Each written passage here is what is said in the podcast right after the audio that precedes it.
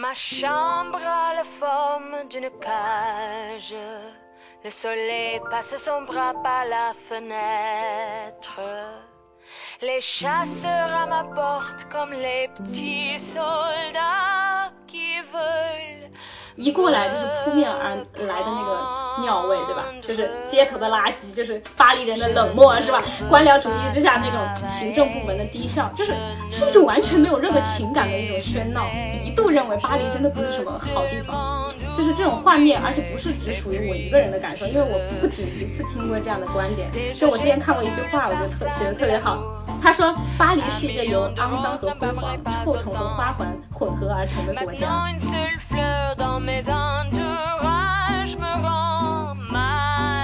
这种排除在外的体验，就带来了那个巴黎本身给我的那种孤独感跟跟抑郁。就是巴黎只能是巴黎啊，你你你不能改变它什么，它不是谁的巴黎，也不可能是谁的巴黎，它只能被短暂的体验，而不能够被拥有。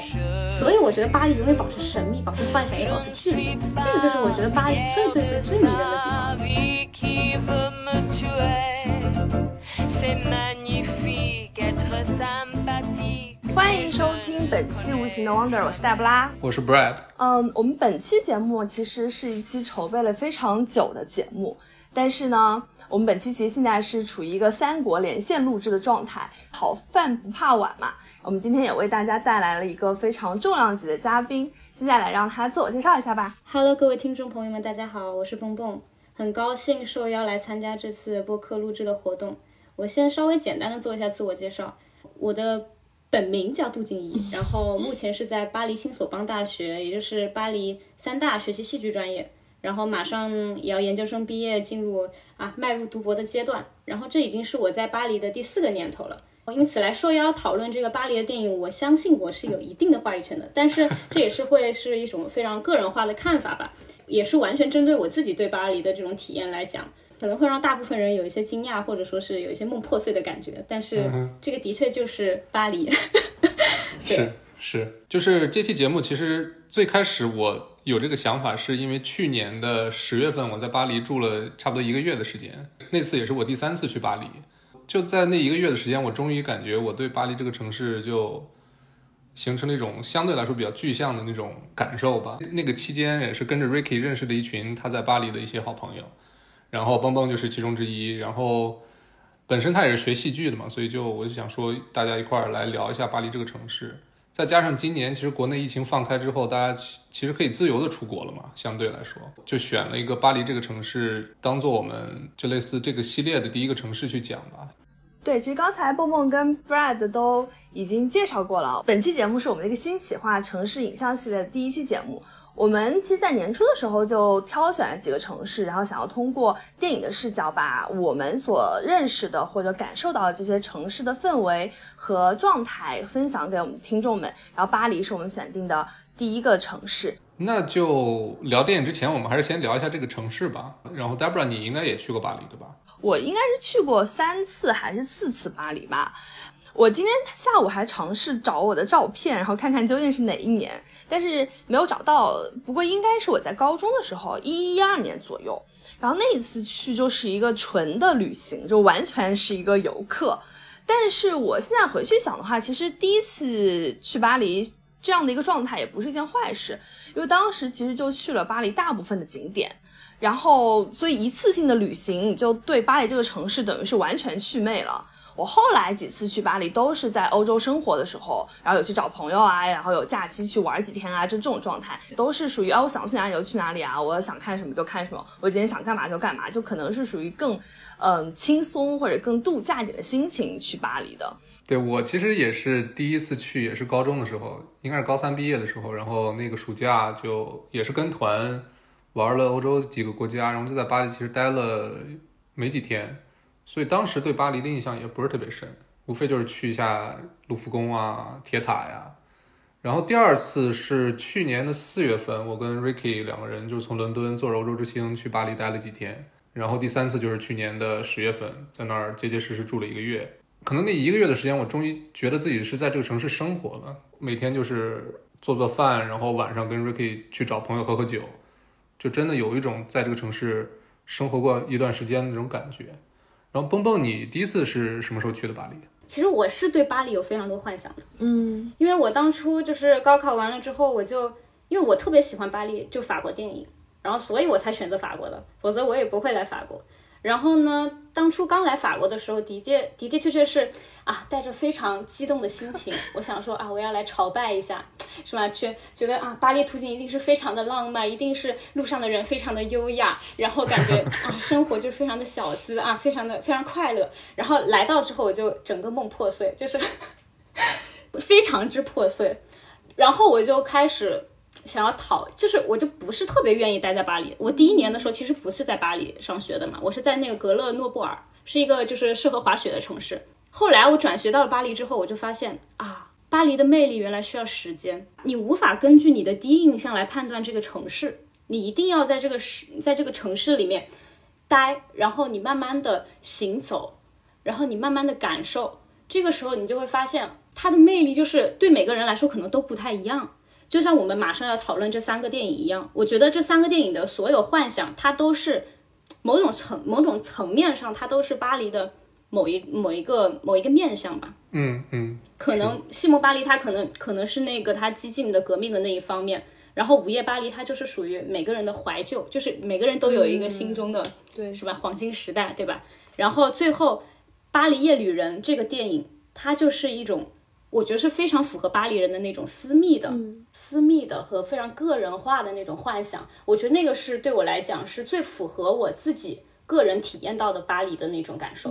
嗯，哎，说到其实说到巴黎最近发生的，好像是因为马克龙的一些政策，巴黎好像有一些我不知道是就是怎样的人群在也是在游行是吗？蹦蹦，你你对这这这个事儿了解的多吗？是的，退休的事情嘛，不算了解很多吧，对，就是因为退休金嘛，然后很多人他们现在就罢工，罢工的其实很长一段时间了，然后包括之前就是环卫工人也罢工，然后街上都是垃圾，大家应该都看到这个新闻了，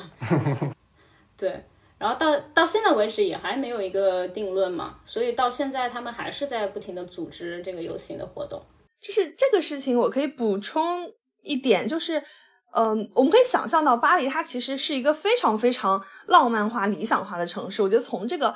延长退休这个事情上就可以看出来，巴黎这次游行的这个延长退休是从六十二岁到六十四岁，就只有两年时间，而且它也只是延长到六十四岁而已。然后大家就可以比对一下现在其他的呃主流国家退休的时间、退休的年龄都是哪一年，就是就是把呃法国人他们其实还是很愿意说，其实就西蒙巴黎他那个背景嘛，就他是很愿意用这些方法，就是来维护自己的权利，因为他们毕竟是法国大革命的诞生之地，他们毕竟是带来这种嗯革命浪潮的、嗯对这样的地方，所以我觉得这事情还蛮奇妙的。嗯，我就想说，就是你们你们刚刚所所说的东西，其实都能在电影里面找到。就针对巴黎这个城市，我们这次选了三部电影，刚才也提到了，就是分别是乌迪·艾伦的这个《午夜巴黎》，然后贝托鲁奇的《西蒙巴黎》和米夏埃尔艾斯，也是一个中生代的法国导演，他拍的《巴黎夜旅人》啊，这三部电影其实是一个美国人的视角和一个欧洲人，也就是意大利人的视角，以及一个本土，他应该是巴黎人的视角去看待这个城市。对，一开始我想的就是单聊西蒙巴黎，但是后来发现这一部电影其实还是不是能很充分的去呈现这个城市吧，所以又挑了《午夜巴黎》，然后最后是蹦蹦他推荐了《巴黎夜旅人》这部，其实是二零二二年的一个新片吧。然后我们看过之后都觉得确实更接近于当下的巴黎，或者说当下的生生活在巴黎的法国人的那种生活的状态吧。然后我们就先开始聊《午夜巴黎》吧，也就是说，美国人眼中对于对一九二零年那个那个时代的巴黎的一种情节或者是一种幻想。嗯，对巴黎的情书。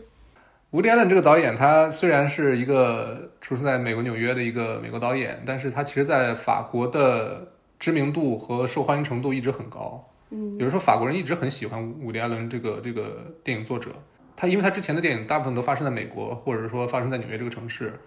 然后这个世纪他开始走出美国，先是来到伦敦拍了《伦敦三部曲》，就是第一部《三部点》，包括后来两部，然后在二零一零年去巴黎待了三个月，然后拍了《午夜巴黎》这个电影。其实这个电影当时的反馈就特别的好，也就是说变成了伍迪·艾伦怎么说？最近几年再次再次出现在这个大众代表作视角下的一个代表作。它击中了很多人对于巴黎的一种，或者说对于黄金时代情节也好，或者说对于过去的一种怀旧的心态也好的一种那个点，大家就是把握的很到位。因为它是完全是一个美国人对巴黎的幻想嘛，它是一种怀旧式的幻想，对吧？也算你可以，甚至你可以说它是一个艺术史的回顾。对，就是我们可以通过电影，它可以从二十世纪二十年代，然后十九世纪，包括二十一世纪之中，就是来回穿梭嘛。其实它就印证了很很重要的一句话，就是每一个处在当下时代的人，他可能都有一个属于巴黎的幻想的那个黄金时代。可能确实没有像没有任何一个城市像像巴黎一样这么疯狂吧，就是它充满了很多很多的经历，很多的想象力和放纵。在这个意义上，我觉得巴黎可以称作一个生生产幻想的地方。其实你你如果看这个电影的话，其实它那个幻想的基调从一开始就开始了嘛，就是因为。你看它一开它的开头，其实我挺喜欢的，就是因为它一方面就是有那种沉默的那种巴黎风巴黎风光嘛，它图像很多是抽象的，然后一开始就有一个很发散的功能，然后另一方面它只有它一开始出现的只有男女主角的声音，但是是没有脸的，就我很喜欢这种就是只通过声音开启想象的方式，因为声音本来就凝结了很多很多很多的幻想嘛。是，而且是在莫奈的那个故居的那个地方，是吧？嗯，对对，也是这样。对，然后因为伍迪·艾伦的作品里面，就是他的人物所有的出场，基本上都是一种喋喋不休的在说话，对吧？有人把它称之为叫做什么“扯淡扯淡式登场”，是吧？就是 对，就就好像是好像就是所以说，就是人物好像它构成了一切。因为其实很多时候，就就是电影人物的出场，它其实是依据呃依据故事，然后根据故事的发生，然后人物来出场。但是伍迪·艾伦好像是反过来的。他其实他的故事其实是依赖于人物的变化，而不是说啊把一个人物放在一个呃已经准备好的这个故事里面再去发展这个故事，所以我觉得这个也还是蛮蛮奇特的。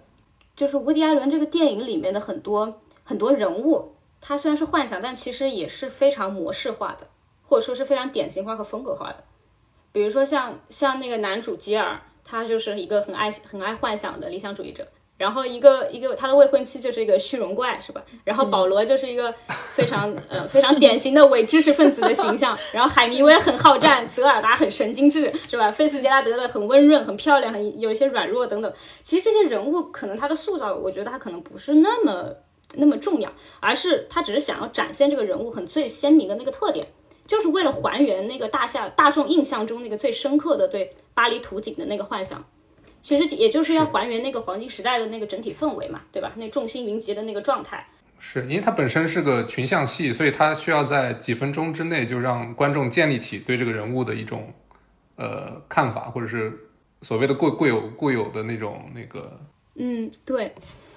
但是这个幻想它不等于现实啊，其实真的就是，对吧？就是因为。午夜巴黎就不能被当做一种真实的历史来看待嘛？因为其实，其实他其实经不起推敲的。就比如说，就是吉尔在第一个午夜的时候，他不是去那个那个让克多那个晚会，然后不是看到看到了那个科尔波特在那里演那个什么呃，我让我们相爱吧那个曲子嘛。然后后来又在酒吧见到了海明威，但其实科尔波特在创作这个作品的时候是在一九二八年，如果我没记错的话。然后那个时候，其实海明威已经离开了巴黎。所以，所以虽然说，所以虽然说这个，哎，就是可能一九二零年代那个巴黎的确是众星云集的，但并不意味着很多故事其实一定有交集，对吧？就是，而且你看吉尔他他梦想回想回回到那个二零年代，他觉得那个是最伟大的年代。然后阿瑞安娜他又想回到一九八一一一八九零年代，是吧？那个时候又是，然后那个时候的艺术家又想回到文艺复兴。是吧？连连跟踪吉尔的那个侦探，他都去到了，去到了他自己的那个黄金时代，是吧？然后我觉得这个就是巴黎的很多神奇的地方，就是因为巴黎真的经历了经历太多了，可能巴黎只有只有巴黎才有那么轰轰烈烈的烈烈的经历了那么多有趣的时代，而且每个时代都或多或少了保留了它的很多印记，所以总有一波人在怀旧吧。其实说到那个侦探，我这次看的时候，我我发现就是。故事的设定是每个人都会回到自己所向往的那个黄金年代，然后侦探他之所以回到那个君主的时代，可能就是因为他脑子里那种封建的思想还没有 还没有褪去，所以我就感觉乌迪艾伦这个设定就特别逗。我一开始其实都没有反应过来，对，现在其实发现他在他在这个其实讽刺这个侦探这个人物嘛，对吧？对对是的，挺逗的。我觉得还有一个原因，就是因为我觉得乌迪艾伦想展示的是，可能每一代的人都有每一代人的迷惘，就是我们可能先成为啊那迷惘的一代，后来变成垮掉的一代，就循环往复嘛。我们是通过怀旧或者幻想作为一种对现实的补偿，对吧？就怀旧有时候是一种逃避吧，但是但是我觉得很妙的就是，乌迪艾伦其实他表现的并不仅仅是怀旧这一种东西，而是说，其实每个人还是要面对当下自己的现实和自己所存在的那个那个意义。就当然，无迪艾伦可以去幻想他心中那个巴黎，可能是一个那个，就连饿死他可能都可能都可能被视为一种一种艺术的城市，对吧？嗯。但是呢，你你当那个那个斯泰因他和海明威提点那个吉尔的时候，他说他的沃恩奇和保罗不是出轨了吗？嗯嗯，然后吉尔就说了一句啊，这就是否定。这就是因为其实他一直活在那个幻想里嘛，对吧？他一直活在那个怀旧里，因此他忽略了他所处的那个现实世界中发生的事情。他忽略了那个未婚妻他出轨，所所以我觉得最终艾伦他也就是爱也也让这个主角和他那个不完美的那个当下和解了。其实我觉得他是有一个这个这个方向的存在的，我觉得这个点还挺好的。不知道你们怎么想？我非常赞同波波说的。呃，就首先大的总体上来说，我是一个不是特别喜欢伍迪·艾伦电影的人。就是因为我特别不喜欢他那种碎碎念的叨叨叨叨叨的那种形式的电影，就是我觉得电影还有很多更好的呈现的形式，就是你不一定要用很满的台词，然后和很长的对话，然后来推进你的电影。但是我觉得在呃《午夜巴黎》上，其实这个问题，因为他借助了很多的人物，就像蹦蹦刚刚讲的，所以他其实把这个问题是优化了。就在这个电影里，我觉得他这一点，这个在我看来是一个缺点啊，在这一点上，我觉得他是。呃，是做的比较收敛的。然后我们说到这个电影，它要传递的东西本身，我觉得它前半部分它完全就是展现了说巴黎这个城市最大的标签就是它是一个艺术之都，这座城市它的沙龙、派对、酒会，它滋养了无数的艺术家。当然，这个它能够滋养出无数艺术家的前提，就是因为巴黎这座城市对这些有着艺术幻想的人来说本身是有吸引力的。但是我在看这部电影的时候，我就一直在想说，那他要是通过什么样的方式告诉我们？这个巴黎是一个过去的巴黎，就所谓海明威说的那句说巴黎是一席流动的盛宴，你在巴黎生活过，那么你的一生当中都会与它存同在。就是他所描绘的这个巴黎，它其实已经过去了。我就一直在等，说他要什么时候告诉我这个东西，它已经过去了。你是在怀念，你是在讲一个它已经不存在的一个年代，一个不存在的巴黎，就是说。嗯，我觉得他就是他后面所把他带回，把把 Jill 带回到他现实生活当中来，然后让大家知道说，像 Angela 她回到十九世纪末，就让大家大家知道说，其实每一个人心中都有一个完美的巴黎，有一个他最想要的巴黎，但是我们每个人面对的是一个当下的巴黎。然后我还想补充两点是说，我们都知道，其实《午夜巴黎》某种程度上是把《流动的盛宴》这本书，嗯，拍成了一部电影嘛，相当于是。然后，呃，但其实我还想说，我不知道大家有没有看过，有一本书叫做《整个巴黎属于我》，他写的就是海明威在巴黎的时期，就是二二年到二八年这段时间，就是他在巴黎写《太阳照常升起》的那一段时间。然后，如果把这本书，然后和《流动的盛宴》，就是海明威，呃，几乎是最后一本书啊，就是把这些东西全部对照在一起的话，我们就能看出来，当海明威还没有成名的时候，就他在他刚到巴黎的时候，他是一个无名小卒。然后他一开始想出版一本叫《春潮》的电影，是他的一个仿作，相当于。然后后来非常的失败，他就在这样一个落寞的时期，他混迹在巴黎这种派对当中啊、沙龙当中，然后写出来《太阳照常升起》，把。他自己的写作之路推上了一个高潮，但是其实他写这本书，在整个巴黎属于我当中，他有描述他写这本书其实也是一个很痛苦的过程。他要养活自己，他为了生计，他他不是一个那个 journalist 嘛，就他要写一些新闻稿。然后他当时有女友，他们要他要被迫的跟他一起去旅行，要去约会，但他同时又很想要写这本书，可是他呢又写不好，又没有人支持他，就跟 Jill 他其实那个感觉是有一点像的。在这样一个过程当中，但是这座城市其他的艺术家，然后巴黎这座城市的氛围，其实还是把海明威这个人给托起来了。然后最后他探索到了自己的写作的方法，他开始走自己写作之路。其实这个东西才是一九二零年代那个时候流动的盛宴的一个本质，就是我觉得这才是午夜巴黎他要说的东西，是说所有人在这个地方，他不是说巴黎真的有多么辉煌，不是，我觉得他不是想说他。那个时候有那么多艺术家，他是一个艺术的殿堂，所有人在这里星光闪耀，不是在说这个事情，而是在说，其实他们每个人当中，就是他们是有自己的生活的，他们是有他们自己的困苦的，就像这个，就像 Jill 一样嘛，他就他，即便他最后成为了一个很大的作家，他有很出色的作品，但他在巴黎的时候，他依然有他自己要面对的生活的困难，但是因为大家可能在一起，在那个氛围当中，就是能创造出不同的东西，但是那样一个美好的时代又已经过去了。因为我觉得吉尔他的那个他的那个痛苦是是来源于就是就因为我我其实对就是最后这个吉尔的和解是觉得他有点过于的浪漫主义的，因为因为吉尔他当他开始开始。开始感感受那个当下的时候，他就遇到了一个那个和他三观一致的女人，跟他一起走，对吧？然后我就是我能理解艾伦的那种就是浪漫主义的幻想，就是因为可能在他心中巴黎也是浪漫的，就是这个城市中的一切应该都是浪漫的。他他其实是作为一个外来者，一个入侵者，他是评价评价一个评价者，他可能想要还原那个海明威《流动盛宴》里边的那个场景。然后艾伦他是相信巴黎可以滋养那个充满幻想的吉尔的，然后。就是这个对于那个被资本主义啊、被消费主义侵扰后那个麻木的、虚荣的那个美国人来说，是一种是另一个层面上的拯救。那美国和巴黎在在某种程度上，我觉得可能是有点对立的。就吉尔他的痛苦就来源于他太不美国化了，但他又没有那么足够的勇气巴黎化，所以我觉得他才会困惑。但是，但是我觉得就是巴黎的话，他也不能够就理所当然的就承担一种某种拯救者的角色吧，因为相反，我觉得他是那种。可能无限的包容着每个人，但并不意味着巴黎就是我们眼中那个样子。它其实可能是现实的，但它也保留了那个让我们幻想的那个能力。而且说实话，我觉得它里面就是其实有很多梗，我觉得很搞笑。就是就是里面 我其实挺挺喜欢那个保罗那个形象的，因为我觉得他的那个伪知识分子形象真的每一次都非常的深入人心，就很一针见血。他真的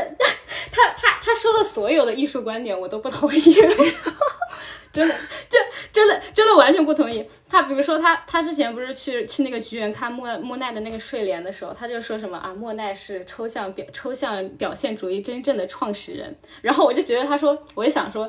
他其实压根就不了解什么是印象派，就是因为印象派其实其实本身就不能和那个抽象主义。艺术弄混的，因为虽然印象派那个笔触看起来很抽象，但它其实还是传统绘画的，而不是现代主义的，因为它的目标还是要去画的像自然一样真实嘛，他们还是要追求真实性，嗯，但只是说。在他们看来，在那个光影中变化，那个自然才是真实，所以他们要走出画室嘛。但我觉得某种程度上来说，那个保罗就完全是那个美国艺术圈代言人的感觉，他说话就暗含着那个美国艺术家们希望在那个西方艺术史上，然后让那个美国绘画用强烈的那种身份去对抗那个欧洲霸权的那个霸主地位，或者说是接管那个巴黎的那个艺术的霸主地位吧。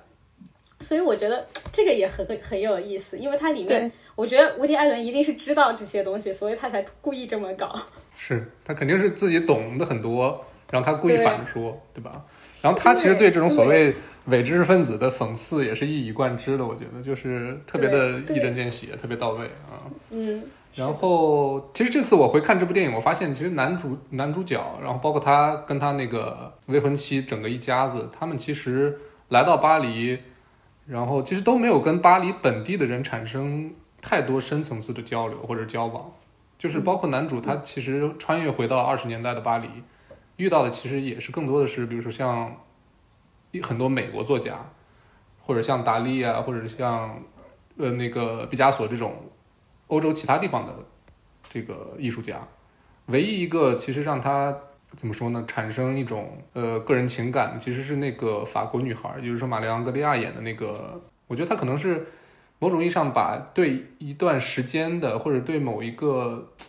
黄金时代的那种想象倾注到了这一个人的身上。但是当这一个人后来告诉他，他所理想的黄金年代是其实是一八九零年的巴黎的时候，他突然就感觉有点幻想破灭了，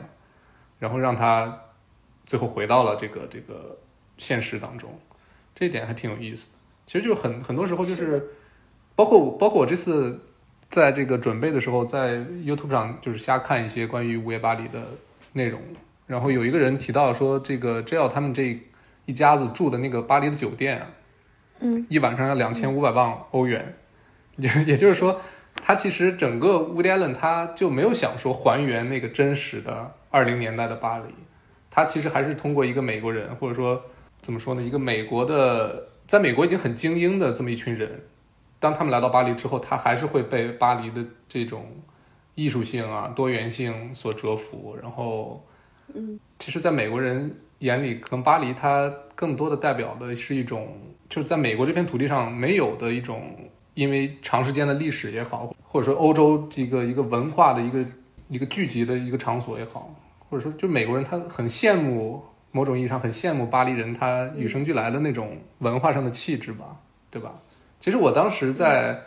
巴黎待的那一个月，碰到就路上会碰到很多美国人，因为他们就。就特美国，因为他们就美国人一般说话声音都挺大的，然后那个 美国的那个美音的腔调又很很明显，所以就其实巴黎也很受美国人追捧，这这是确实。就是就是因为我觉得其实他们觉得就是巴黎是那样一个城市，在某种程度上，我觉得是巴黎自己，巴黎嗯就是政府啊或者怎么样，他们他们其实做了很多努力的。就因为你到现在去看的话，就无敌艾伦午夜巴黎出现的很多景点都还是在的。不管是餐馆呀，那跳蚤市场呀，旧书摊呀，那个你说的那个 hotel 也是 hotel 也也是全部都存在的，就到现在为止都保护的特别特别好。而且我还特地在地图上搜过，就是你去看那个卫星地图的时候，你就发现他们几乎没有任何变化。而且我记得我们之前有有买过一个胶片相机嘛，然后那个相机里面它保留了一个胶卷。然后那个胶卷是曾经的巴黎地铁，就我们也对比过，就是和当下的地铁也是一模一样的。就巴黎有一种很神奇那种穿越感嘛，就是你走在你走在那个巴黎街头，就感觉像看老照片一样，就是会有一些那种记忆碎片，你就突然一下子涌现出来。这种感觉就是这种怀旧情节，其实有时候也是因为巴黎很注重传承这个东西，在这个层面上，其实巴黎人其实是有他很保守的一面的。你们别看他好像在《西蒙巴黎》里面有那个很很革命、很激烈的那个那个一面，其实他也有很保守的一面。就比如说像像如果你去那个巴黎美院学上学的话。其实他们所有的创作都不能是那种啊，比如说我想做这个东西或者怎么样，他一定是要在前辈的创作之中寻找到一个新的出口，不能是那种想当然的创作。包括戏剧领域也是一样的，到现在就是还是会保留很多的保留剧目，他们就是旧戏新作这样子。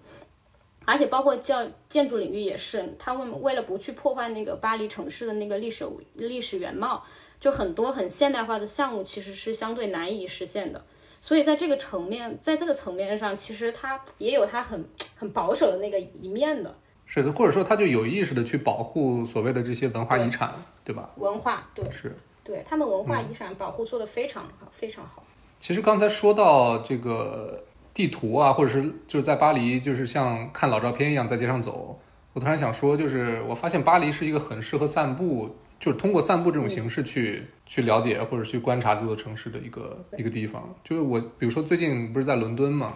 其实伦敦你就会看到，就经常你会看到一些特别现代性的建筑跟一些老建筑它混杂在一起，就就这样的街景。但是其实，在巴黎的话，其实它就是小巴黎那那部分那几个区，其实它老建筑保存的是特别好的。比如说，它可能这个街景的店铺会换，但是整个这个街的建筑就外外外表。几十几十年之前是没有什么区别的。第一次来到巴黎这座城市，我还是推荐大家就在小巴黎就是瞎瞎转，还挺适合旅旅行的方式的。嗯，这个就非常的巴黎夜旅人。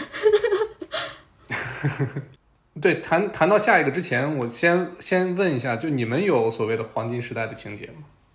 就如果让你们想说可以穿越到一个某个时期某个地方，你们会有一个很具象的地点吗？你说关于巴黎吗？不是关于任何地方，关于任何地方呀！哇，你们有想过这个问题吗？就是黄金时代的情节，还是说你们觉得当下就是最好？确实，确实是有的，确实是有的。就是我，特别是我当初刚刚就是喜欢上电影的时候，我特别特别想要去到就是新浪潮那个时代，然后也特别特别想要去到那个香港黄金电影黄金时代的那个时候，就我刚刚开始接触电影的时候。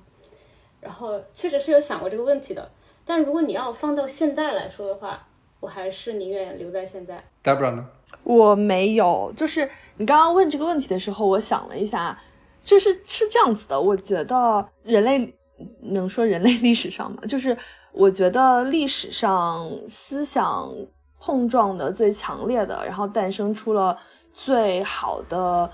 艺术作品的年代是就古典黄金时代和也就中国的民国时期，也就是二零一九二零年代左右的全世界的地方。但是呢，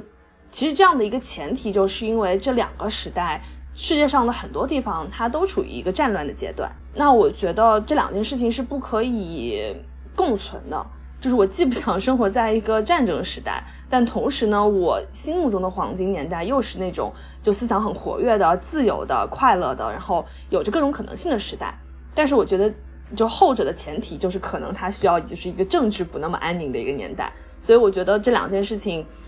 嗯，如果他们必须要共存的话，那我就觉得我不不存在但就是这两件事往往都是共存的，对吧？这就就很难受。其实我小时候我还真有一个所谓黄金时代的情节，就可能小时候听摇滚乐听的比较多，我就想回到那个上世纪六十年代，有时候西蒙巴黎它它发生的那个年代。但是其实我看完这部电影之后，突然就理解到，就是就那种就像 Debra 说的，就是那种百家争鸣的或者百花齐放的时代，其实是伴随着很多社会的各种革命也好，或者是冲突也好。所以就是我我们回看当时那个黄金时代的时候，其实是带着一很厚的一层滤镜的。但是《西蒙巴黎》这个电影呢，它其实某种意义上把这个滤镜给打碎了，通过这三个年轻人。所以我觉得这个电影还是还是很有意思的。那就进入到《西蒙巴黎》这个这个电影吧。其实贝托，其实贝托鲁奇这个导演，他你回看他的这个这个一生的创作，其实他不像乌迪·艾伦一样，他会聚焦在纽约这个城市上，或者是聚焦在美国人这个这个群体上，他会时常的穿穿梭在世界各地。比如他一开始在欧洲，后来这个八十年代去中国拍了《末代皇帝》，大获成功，然后之后可能又在美国拍了一些电影。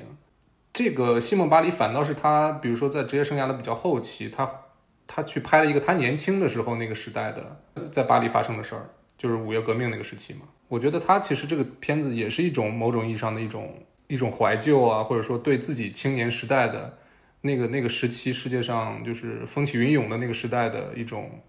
回望吧。对于对于自己的青春啊，对于当时革命的那种氛围的嗯回想。如果说我我来说这个电影的话，我会给这个电影提供三个标签，就是一个标签是性，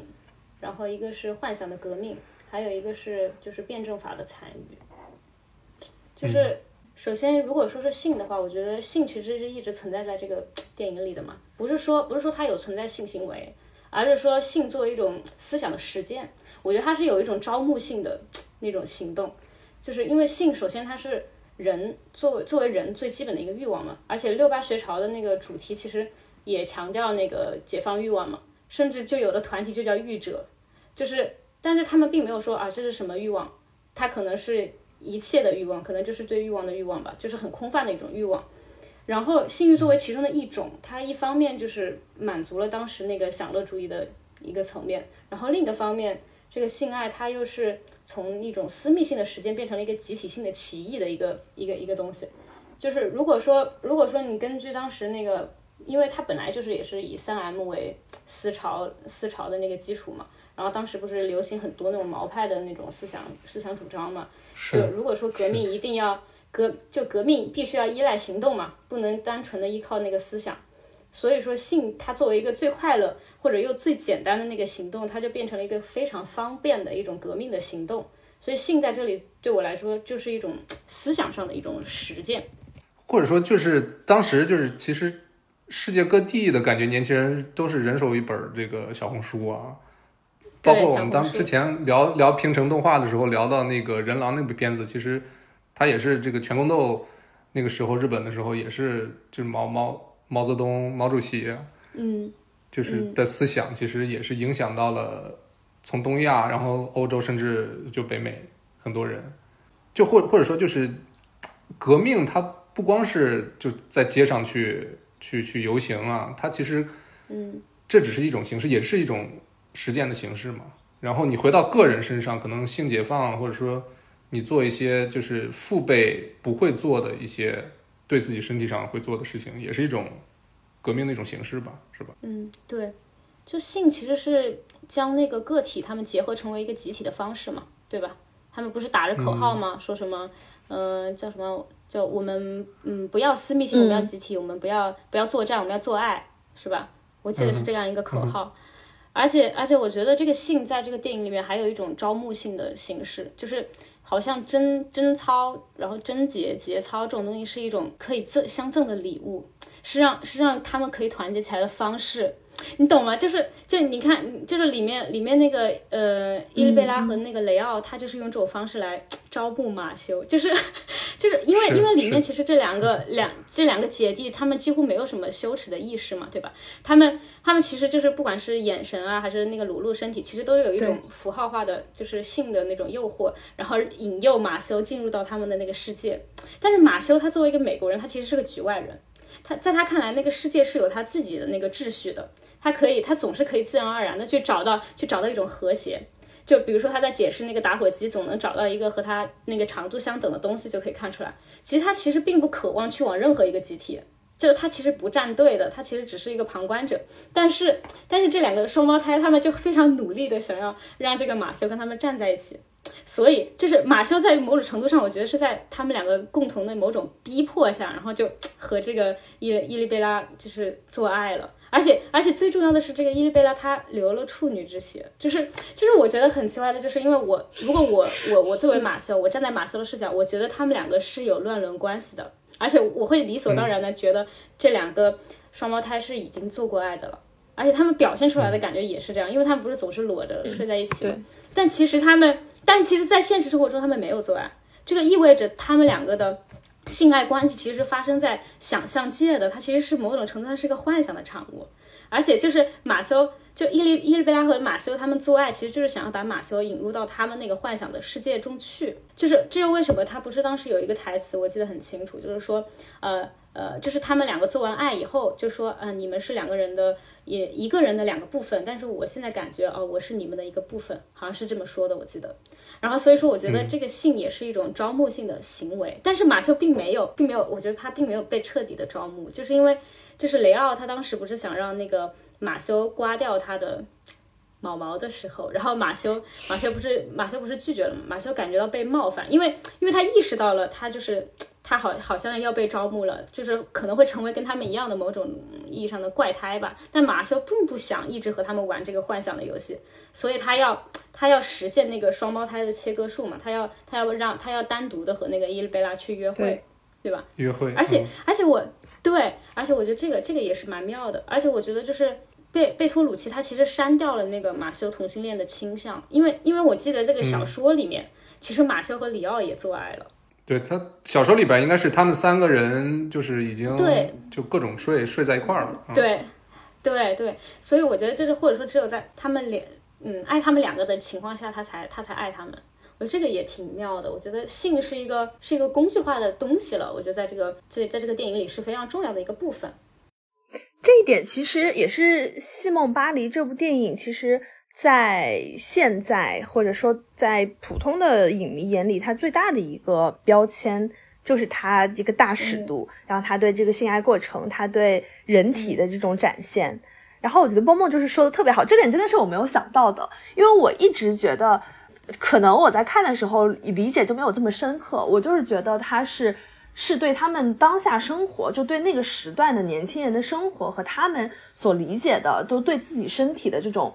控制性，然后和对自己身体的这种支配性，然后对于这种情感的控制性和支配性的这样的一种体现，就是我用性爱，我用展示我自己的裸体，然后我用和不同的人发生关系以及不发生关系，然后来作为一个就是我的自主性的展现，我是这么理解的。但你这么一说，我确实觉得对，但是它是一个很有招募性的东西，它是可以把就是一起化为呃朋友的这样的一个做法。就但这个同时，其实我们也可以理解到，就它是一个自我性的展，就是我可以使用我的一切来完成我想要达到的目标，包括我的身体，包括我的心。是的，我也是这个想法。然后第二点的话，我不是写的是那个嗯幻想的革命嘛，嗯，就是其实我就是一直强调这个幻想幻幻想其实是这个电影的核心主题吧，因为整个六零六零年代其实就是一个很乌托邦的年代嘛。就这些可能战后他们成长起来这些小孩儿，然后他们一边是享受啊接受那个父辈积累起来的财富，然后一边又痛恨父辈的虚伪跟麻麻木，他们就没有办法容忍和平年代之外的那个战争，他没有办法接受那个资本主义消费主义操控的人的那个欲望和行动，所以他们要反抗嘛。然后，但是呢，他们不知道怎么去处理那个跟父母的关系，所以那个就产生了代沟嘛。也催生了他们的那些反抗跟逃避，但是呢，他们是激进的同时也是脆弱的，就是基本上说，呃，幻想的革命几乎就是促成他们可以生存下来那个养分。这是为什么？就是其实很这个戏其实大量的就是出现在一个装饰的非常非常好的一个空闭封闭的一个空间里，在这个空间里面，其实是和外面现实现实的那个空间形成很很强大的对比的。就是它预示着一种家庭空间，其实它首首先是被营造出来的一个乌托邦的空间，就是空间里面的很多装饰，比如说像像毛泽东的那些图像呀、电影海报呀，包括摇滚乐，其实都是一种革命的符号，就是他们幻想的革命的工具。而且我记得有一幕我是特别印象特别特别深刻，就是伊丽贝拉她和往常一样，她她不是喜欢扮演那个电影人物嘛，然后她让雷奥去猜那个是什么电影，然后这种猜谜的方式其实就是一种确认同类的方式，就是让雷奥当就是当那个雷奥他猜不出来的时候，他就接受了惩罚，他被要求着对着那个海报自卫嘛。然后那个海报上不是那个金发维纳斯吗？然后伊丽贝拉就要求雷奥百分百知道他所扮演的那个电影人物，其实就是要求雷奥百分百的和他站在一起，和他一起生活在那个电影里，也就是逃进那个幻想里。就是因为当他猜不出来那个猜不出来逃脱了那个电影世界的时候，他就必须重新开启对电影电影人物的那个幻想，就幻想开启的另一面就是忽略和逃避现实嘛。所以说这种想象力其实。这就是这个想象力，一方面是就是一种某种实现自由的方式，是他们反抗的方式。但是这种限于幻想的革命，其实是不足以实现真正的自由的。他们还是得要面对现实。就像你之前说过啊，他们拿一块石头砸到窗，从窗户那边砸进来，是吧？阻止了伊丽丝伊伊贝拉在幻想中自杀，也也也终止了那个矛盾的两个双胞胎他们从反抗回到现实。嗯。但是呢，我觉得这个也不意味着说幻想就就就被终结了，因为因为那些上街的那些年轻人，他们其实还是在实践着那种幻想式的革命。它最重要的特点就是我们我们只有空洞的梦想，它没有具体的形式，它没有确切的可以实现的那个蓝图。其实年轻人其实就他的梦想就是去梦想去幻想，就在无数的那种宣言跟口号里面去反抗，他们只破坏啊不建设。所以这就是为什么为什么这个。说虽然说是啊，这些投入革命的这些年轻人，按理应该说是要和那些啊工人阶级啊无产阶级联合在一起，但是这种联合显然是非常失败的，因为因为他们的空梦想太空泛了，但是工人阶级啊无产阶级这些的他们的要求太具体了，所以这个革命完全其实是告别了人民的，所以所以这些无产阶级就会质疑这些上街的年轻人，对吧？但是我也不觉得这个这个革命它就是一场游戏，因为。至今，其实，在法国人身上还是留下了它的痕迹的。其实，这个乌托邦的革命，其实彻底改变了人们的那个行为行为方式。它提醒着人们，就是反抗失败不意味着抗争无效。就真正其实重要的是那股子就反抗精神、反思精神。你你们也能看到，就是法国经常啊罢工啊干嘛的。其实这个都是他留下来的那个遗产嘛。嗯，他们就是就是喜欢和渴望，就是通过这种方式去为自己抗争。就这种批判性，如果没有这种批判性和反抗那个勇气，其实在这边的话，像生态学它不可能出来，然后女性不可能拥有自主权，同性恋群体它也不可能有尊严，所以一切为人民抗争的这种这种东西，其实都是这个革命的一种产物吧。就是我在法国很深刻的一个体验，也是在也是出自于这里，就是他们有一种非常强烈的主动性，就是因为我我在来法国之前是没有感受到这种主动性的，就很多时候我觉得大多数人都是被动的，就是我们可能被时代洪流推着走。而且我小时候，说实话，当出头鸟真背了太多锅了。我就 就是我，我觉得我就是有的时候也需要那种收敛锋芒啊，就是要沉默一点这样。但久而久之，我可能也会变得变得跟很多人一样，就可能懒得改变，也懒得思考。就我不是说法国人就没有这样的人，但是我接触的大部分的人都有这样一个特点，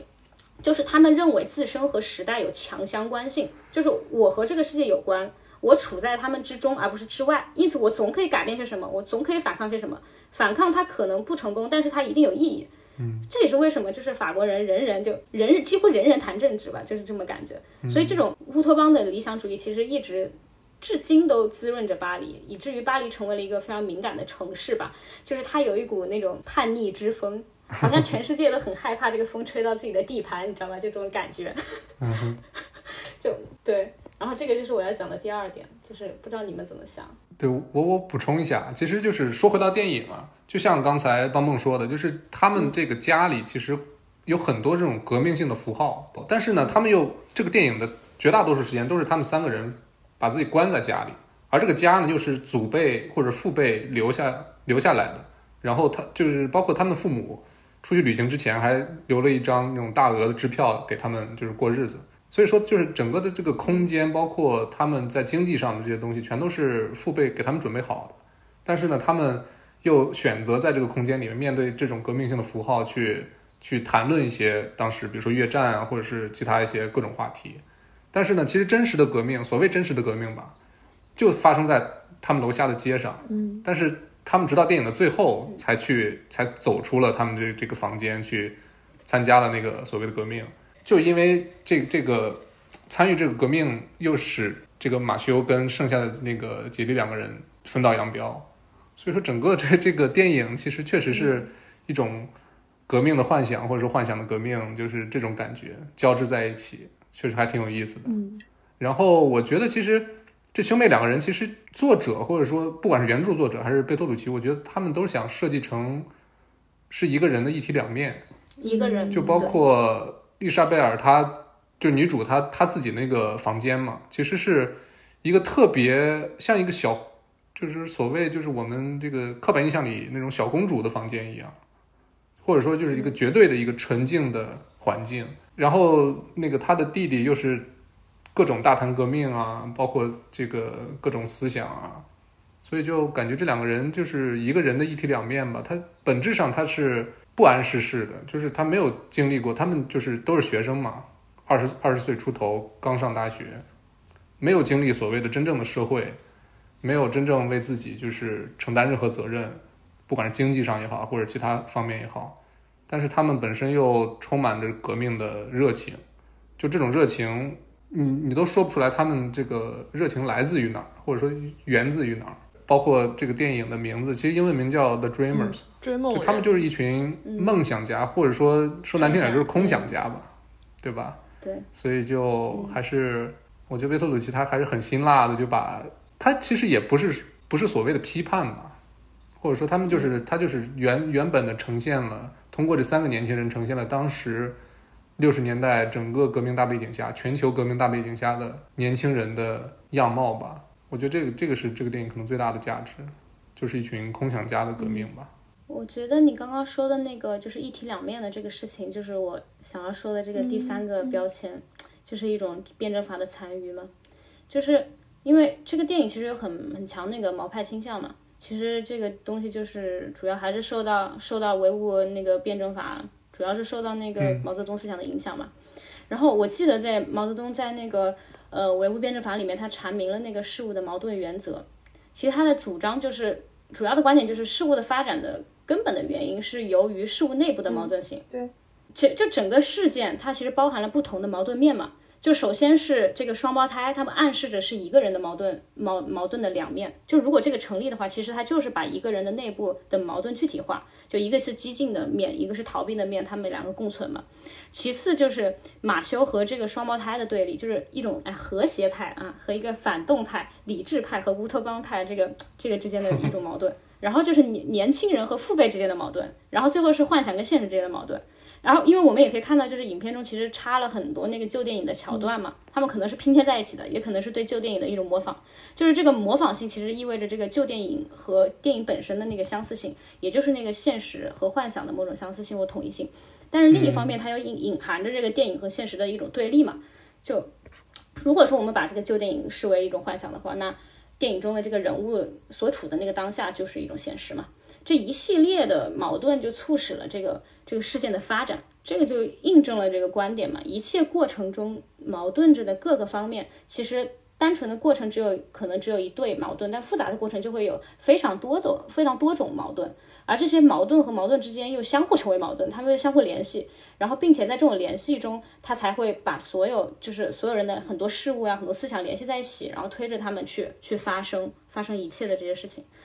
而且我觉得，就是可能我不敢说，就是导演一定是依赖着这套逻辑来创作的。但是我觉得这个辩证法这种矛盾性，其实一直出现在法国的方方面面。就是左派右派就不用说了，是吧？同性恋异性恋一元多元，是吧？这种东西太多了。然后其实一本基本上就法国人如果要讨论一个问题的话，他一基本上都会从两个至至少会从两个方面去讨论。就我在上哲学课的时候，其实老师一直。在强调一个词，一一就一直在强调，就是说我们要定一个词或一个术语的方式，其实就是我们要说明它是什么以及它不是什么，就是通过两面去去解释一个事情嘛。所以这就意味着法国人其实在理解一个事情的时候，或者分析一个事情的时候，他总是需要这个正反两面互为参照的。这个基本上也传达了一种法国人思考的一个基本逻辑。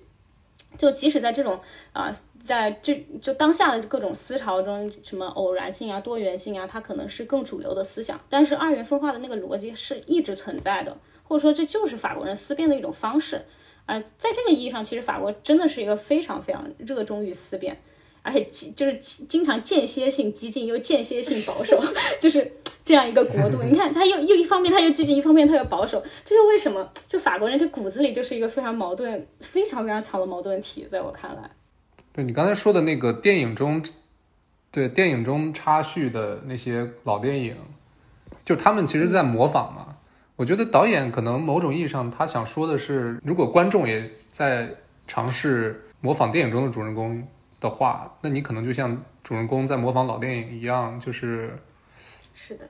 那种感觉是你在扮一种虚假的生活吧，就那种感觉。我觉得导演他其实。你真正看懂这个电影的话，他其实不是有煽动性的，或者说他不希望你去做电影中那三个主人公那样的年轻人，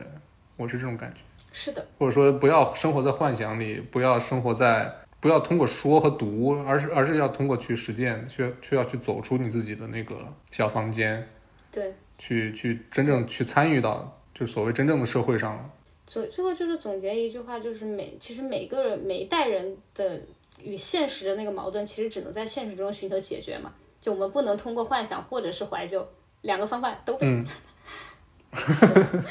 是，棒棒的这一段阐述，我都不知道要从哪个方向才能接话，就是完全提升到了一个新高度。没有没有，但是我就想说，其实你之所以能够从这个方角度去想这部电影，或者说你去看巴黎的。巴黎人的思想的怎么思想的方式，就是因为你是生活在那里的。然后这让我想到说，呃，哎，我不知道你认不认你认识谭鑫吗？我有个朋友，然后他也是在法国读书，然后他是学 writing 的，他现在也是在用法语写小说，做一个创作者。他上个学期吧，应该是在蒙特利尔交换，但他说他在蒙特利尔的时候就特别特别想回巴黎，因为他觉得北美特别特别无聊。嗯，而且北美虽然说他。美国也好，加拿大也好，可能他在这个现在的政治版图上话语权很大，而且北美我们都觉得它是一个移民圣地，它是一个如果大家要认出国的话，可能是最好的地方。但是在他长期生活在巴黎，而且他其实我觉得他是一个很适合巴黎的人，在他眼里就是他们觉得就是北美讨论的东西，其实跟巴黎人的讨论的深深度是完全不一样的。就北美的人他们在讨论社会问题、讨论政治政治问题，其实都是一些。很浅显，是或者说很具体的问题，他们只会就事论事，他们会讨论说，那我们这个州，我们的医保应该报销到多少钱？他们这个多少钱可能会到个位数，然后我们要不要设立一些呃，就诊所，然后来供，比如说吸大麻或者吸毒的人，让他们可以在有医疗的情况下，他们去吸毒，就讨论这些问题是非常非常具体。但是法国人他可能不，法国人他可能他们也。也是天天聊政治，但他们聊的政治，他们会就更具有哲学思辨性，或者他们会讨论更多不是当下一个具体政策的问题，所以他就觉得说，呃，北美特别特别无聊，他觉得巴黎有意思的多。其实我是觉得这种感受是你真的只有生活在那个城市，你是有这种社会对比的时候，你才会体会得出来。是，其实也让我想到，当时我去巴黎的时候，认识很多 Ricky 的朋友嘛。我会发现，就是在巴黎很多中国留学生吧，他更多的是比如说学哲学或者学艺术，或者是就是类似相关的，就是文文文科相关的吧。就跟我在比如说英国认识的很多中国人都不一样，因为其实，在英国大部分人都是来学商的嘛，都是商学院的啊，不管是学什么金融也好，或者学经济也好，所以我觉得巴黎是真的有这份土壤的，会去吸引就全世界各地的，就是喜爱这这方面，就艺术也好，或者这个文学创作也好，或者哲学啊这种社科类的也好的人去去在这个城市，然后去进行一些思想的碰撞，其实然然后。又让这个土壤就更更加的怎么说呢？肥沃吧，是这种感觉。嗯，我觉得你们说的很好。其实，其实我觉得，我觉得这个是完全是一个巴非常巴黎的体巴黎的特点，就是因为我们经常经常就是说啊，巴巴黎是最接近社会主义的资本主义国家，就就是真的，我经常会这么说，就是因为。他他经历了资本主义，但是他也经历过那个革命的社会主义的那个过程。就是二元逻辑虽然一直都二元论一本一直都是欧洲哲学传统嘛，对吧？但是另一方面也是这个社会主义意识形态、文革思维它带来的这个东西，包括包括后来世界的那些冷战格局啊形成。其实二元思维其实在世界范围内其实都是被强化了的。好像就是今天的世界，我觉得可能越来越没有那种就是真正灰色地带，因为我们好像总是倾向于去。啊，寻找一个盟军啊，寻找友军，然后把，然后瞄准敌人，是吧？我们要高度的整合在那种 统一性的那种那种上面，然后去，呃，这种所谓在建立在那种同一性的差异性上，我们尤其是那种消费主义啊，然后那种娱乐方式，然后包括一些碎片化的世界出现。就是一个，我觉得你刚才高度的概括了简体中文互联网的对，对，现在这个大大氛围感就是这样。哎，对，说的，但是可能全世界各地都这样。对对，就是这样。嗯，或者说就是当这个欧美文化，尤其是美国所代表那种流行文化席卷全球的时候，我觉得巴黎人或者法国人，他虽然没有在刻意的去反美，但是其实你在巴黎的感觉是他的美国元素是最低的。嗯。或者说，在在思想的根儿上，他就是没有办法跟美国人所代表的所谓的现代的最主流的那种文化产生共鸣的。对呀，对吧？就简单来说，就是感觉巴黎街上的麦当劳啊，或者是星巴克都比较少。是的，就可能从生活方式啊、饮食习惯，一直到思想上，他们都是你不能说完全对立的，但是确实是比美国文化要更加的就多一层思考在里面嘛。嗯，我今天下午。还是在想那个，就 Brad 本来在我们的那个呃 outline 上写说我们想要用几个词来形容巴黎嘛，然后我就真的想不出来。但是呢，我觉得讲到这里，我发现巴黎这个城市在人们的印象当中，或者在这个世界所有的城市林当中，它有一个特别明显的标签，对，就是它是唯一一个你提到它的时候，你真的把它和这种。文科就 humanity 的东西联系在一起的东西，就不管它是艺术 arts 还是它是文学，或者它是社科属性的其他的学科，你会把这些东西和它联系在一起。我觉得，如果说如果我们现在在讲哲学，那我就跟它有同等地位的，我不知道哥德堡就可能就没有了，可能这段真的就没有第二个城市说有巴黎所经历的这一切的一系列的沉淀和它对。世界发展、世界社会发展所做出做出的贡献的这种重要性。当然，我们在讲到国际大都市的时候，我们在讲到艺术之都的时候，我们能提出很多。我们说纽约，它可能也是某一种程度上的艺术之都。我们讲大都市，我们肯定会提伦敦、提香港。我们是提到，比如说宗教之都，我们会提罗马，会提呃那个伊斯坦布尔或者耶路撒冷。它可能我们会提到别的城市，但是当我们讲到一个最具有人文性的城市，当我们讲到它在就几乎所有的人文学科上都为人类历史推动产生贡献的城市，可能真的就只有巴黎。嗯，而且巴黎的工会是真的在干活的。嗯，对，就他在现在，他还是这样子。对，就是就就真的这样，就他嗯到现在还是会，就我们觉得他罢工哇，就可以罢工到这种程度。嗯，你说不干就不干了，这火车也不开了，这，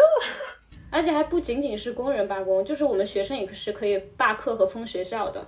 而且我们倒是，就是我们上课的时候，老师又就是如会经常会有学生过来说他们在进行什么什么活动，要游行或怎么样，老师就说啊你们去啊你们快去。而且老师会，而且我我记得我上过一一节课，我上过一节课，那个老师就教我们如何罢工，就是 就就因为他想要罢工，然后他就从头到尾都没有上那节课的主要就真正的内容，就一直在教我们怎么罢工。那就进入到最后一个片子吧，《巴黎夜旅人》吧。嗯好的，这个片子确实是当时蹦蹦推荐之后，我们看了之后发现，确实是跟就是美国导演或者是欧洲其他地方导演拍出来的巴黎完全不一样。它是一种，确实是一种更私密的、更生活化的，包括也是纯法国班底嘛，对吧？就是全都是法国演员，去一个一，然后是一部法语电影。对当这个好莱坞电影席卷全球的时候，尤其是我最近这个刚看了这个闪电侠，然后又被迫跟那个被迫跟迪伦又把那个正义联盟四个小时又看了一遍，我发现我真的对美国文化已经受受够了，我觉得我已经忍无可忍了。嗯，我真的我早就是我早就已经受够了。然后就当我们把目光回到法国，然后把就看一部纯粹的一部法国电影的时候，我觉得那真是一种有种春风拂面的感觉。就当时蹦蹦，你为什么会推荐这部电影？因为我觉得它，因为我眼中的巴黎就完全不是像《午夜巴黎》那么浪漫，也不像那个《西蒙巴黎》很那么激进。相反，我觉得它真的很类似于《午夜》就夜巴黎夜旅人的那种体验，它是一种非常碎片化的、私密的、很孤独的一种幻想。就我觉得这个电影它最重要的那个特征就是它展现出了那个人的脆弱感跟孤独感。就是，但是我觉得这个脆弱感和孤独感，它不是一种非常消极的状态，相反，我觉得它是一个非常非常独特的一个每属于每个人的一种特质，甚至是魅力。因为，因为我觉得首先啊，这个脆弱性它意味着一种敏感性，一方面它意味着就是主人公们他其实是一种很容易受伤的状态，另一方面它也是说主人公他容易体会到别人的悲伤和情绪。比如说像那个 Elizabeth，他在他在他在电影的开头，他就说啊，他认为儿子要和自己保持距离，嗯，儿子说只是因为自己 觉得自己太臭了，所以，但是他说啊，不管怎么样，我还是会保持距离。就一开始 Elizabeth 她是接受不了这种疏离感的，因为她刚刚离婚嘛，然后又因为生病，然后又没有工作经验，怀疑自己的魅力和能力，她这个时候其实是需要孩子的嘛，但她明显的感觉到孩子跟在跟她分离，然后。所以他在遇见那个达卢拉的时候，他就很轻易的就把他带回家了。这其实看起来是有点匪夷所思的，而且我认为，但是我却会认为他是很合情合理的嘛。因为伊丽莎白她就是单纯的、善良的，她同情，她同情这个达鲁拉。他们其实都是脆弱的人，他们都是感伤的人，是那个脆弱感让他们走在一起。就他们之间，我觉得绝对不是那种自上而下的怜悯感，而是因为相似。然后达鲁拉和伊丽莎白也是一样的。因为从小的那个经历导致他，他不相信自己有被爱的可能性嘛，或者说他不，他不认为自己配得上别人的爱，所以他吸毒啊，他经常去看电影，去逃避现实，去遗忘痛苦。但另一方面，他总是第一时间就能发现伊丽莎白的那个脆弱感，而且很轻易的可以安慰到他。就这种脆弱者的他那个敏感性啊，他那个共情能力是非常非常强的。包括里面的 Matthias 也是一样的，他也是很脆弱的，因为他是一个飘忽不定的人，他没有办法完全确信自己的才华。然后导致他又非常的内向，话又很少。就我们可以看到，这所有人都是脆弱的，但是脆弱和脆弱之间又是不同的，大家又是独特的。脆弱就仿佛成就了每个人身上的一种质感，它是一种魅力。然后我们会因为这种魅力而相遇，所以这种脆弱它其实是接是有一种连接的能力的。包括一直延续至今的那个情感政治，也也基本上已经扭转了那个政治的方法了。就从前可能领袖会说啊，你跟着我起义就可以有肉吃，请相信我的能力啊，我可以带领大家走向胜利。但现在的领袖，现在法国领袖可能会说啊，我理解你们的困境，因为我们是相似的，我们都处于苦难之中啊，我所以，我我更能理解，我更清楚你们想要想要什么，因为我和你们一样脆弱，一样痛苦，所以相信我吧，对吧？是这样一种逻辑了。另一方面，这个脆弱它让我们可能彼此就能够感知到对方，它是一种相遇的钥匙吧。因为我觉得这个影片里面还有一个无比重要的概念，就是相遇。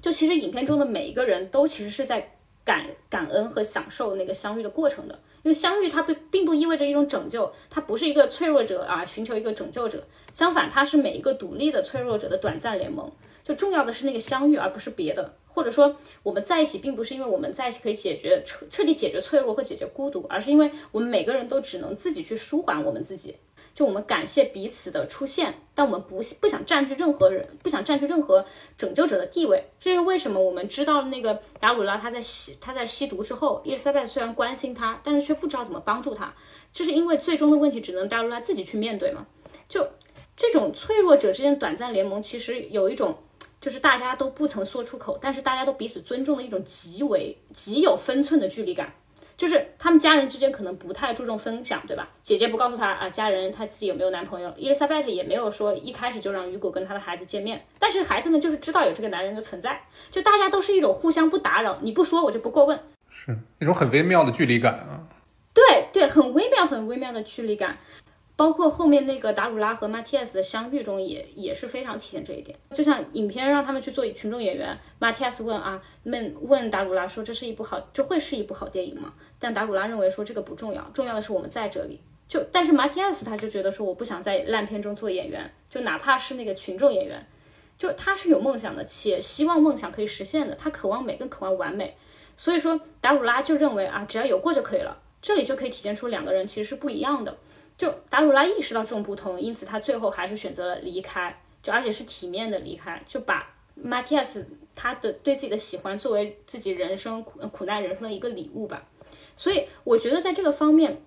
而且最重要的是马蒂亚斯在也没有在。达鲁拉离开之后就歇斯底里啊，或者责怪，这个也是非常动人的。就是因为导演他进行了一部分的留白，他让那种悲伤的氛围非常的浓郁。一方面，他又强化了那种人和人之间大家默认的那种短暂相遇性的重要性。就每一个人都了解相遇的厚度，就是相遇的温暖已经足够抵挡所有的悲伤。所以这个电影虽然展现了人他是孤独的、脆弱的，但同时也是温暖的，因为我们理解每个人的脆弱。正是因为我们自己的脆弱，我们懂得。与相遇的人拥抱，而这个拥抱也因为每一个人的脆弱和孤独而更加的动人。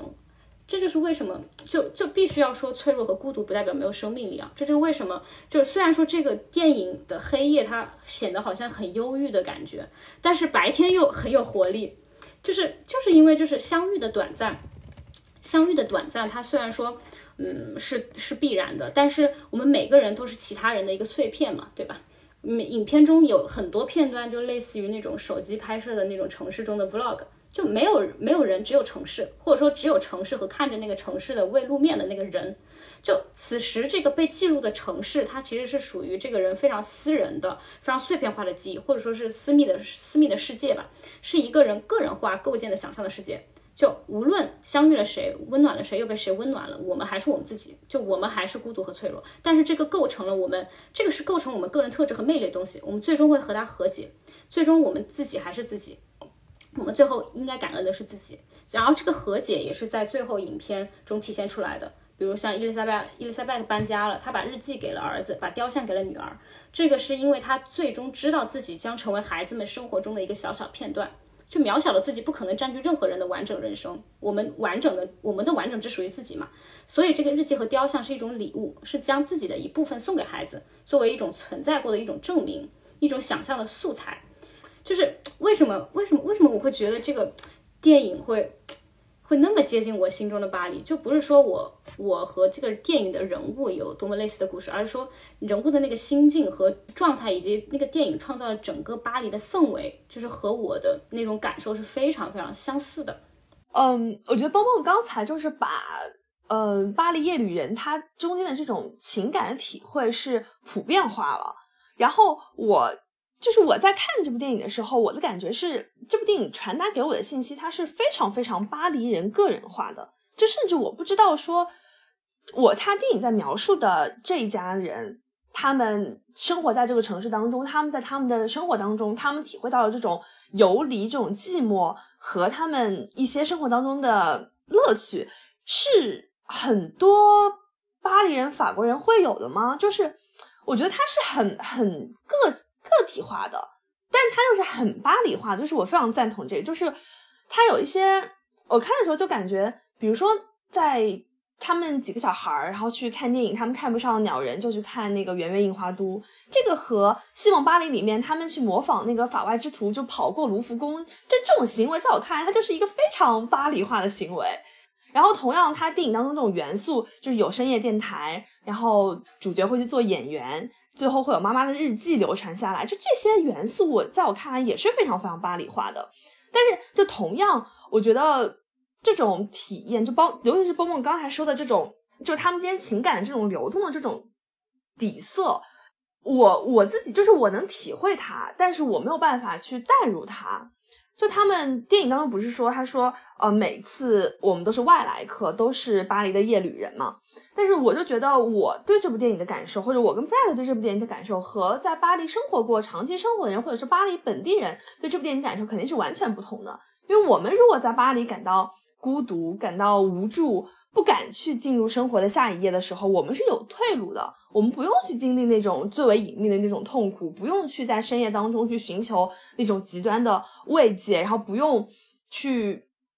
就是过度的保护自己，或者去寻求这种相似性。我们知道去哪里可以找到我们想要的这种慰藉和温暖。所以，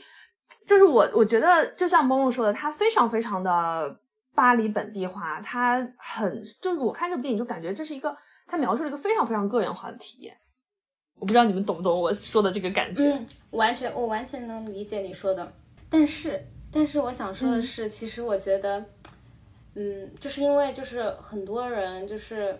其实没有在巴黎真正生活过嘛，就是当然这个也是我自己非常个人化的体验啊，也我也不能代表所有人，但是的的确确他跟我的那个感受是非常非常相似的，就因为我我起初可能对巴黎的想象也是那种非常无敌艾伦式的，就是所以我来到这边会有很强烈的幻灭感嘛，就是因为我我一下飞机就。一过来就是扑面而来的那个尿味，对吧？就是街头的垃圾，就是巴黎人的冷漠，是吧？官僚主义之下那种行政部门的低效，就是是一种完全没有任何情感的一种喧闹。就我我就一度认为巴黎真的不是什么好地方，就是这种画面，而且不是只属于我一个人的感受，因为我不止一次听过这样的观点。就我之前看过一句话，我觉得特写的特别好。对他说，巴黎是一个由肮脏和辉煌、臭虫和花环混合而成的国家。我觉得写的非常好，就是就是因为因为其实每一个来到巴黎人都会经历这样一个幻想破灭的过程，然后破灭之后就是重建。所以我说这个巴黎它的魅力需要时间。我为什么会说这个孤独感是一种我觉得非常普遍化，就在巴黎是一种非常普遍化的体验呢？就是因为我觉得巴黎有一种非常复杂的孤独感，或者是一种自由的孤独感，是一种人群中的孤独感。就像这个电影里面，他可能外界在狂欢，但是我们仍然就是每个人还是存在在那个孤独和某一种悲伤里。就巴黎，它永远是那种有一点点神秘和忧郁的，在我看来，就巴黎人也是，但他不是那种消极的，反而是那种在忧郁之下，他会蔓蔓延开来一种温情。就是所以说，为什么我说这个和这个电影的给我呈现那个氛围很像。他他他给我的感觉就是非常像那个梵高《星夜》里面画的那个样子。其实虽然他画的不是巴黎，但是就是有一种有一种非常有生命力的那个伤感，就是因为首先他的那个神秘感和复杂程度很大的。嗯，很大程度上是源于它的某一种包容，因为巴黎其实并不是为巴黎人创造的城市，它是为全世界创造的，就各种文化、各种背景啊的人都会来到这里，它让每一个人都或多或少对它有所有所憧憬和幻想，也让每一个来到这里的人都感受到自己作为一个异乡人的一种非常奇怪的感觉。就巴黎给我的是那种从未有过的包容感，绝对不是融入感。我从来，我从来，无论我多少次走在那个巴黎街头，我的那种不融入感反而是非常强烈的。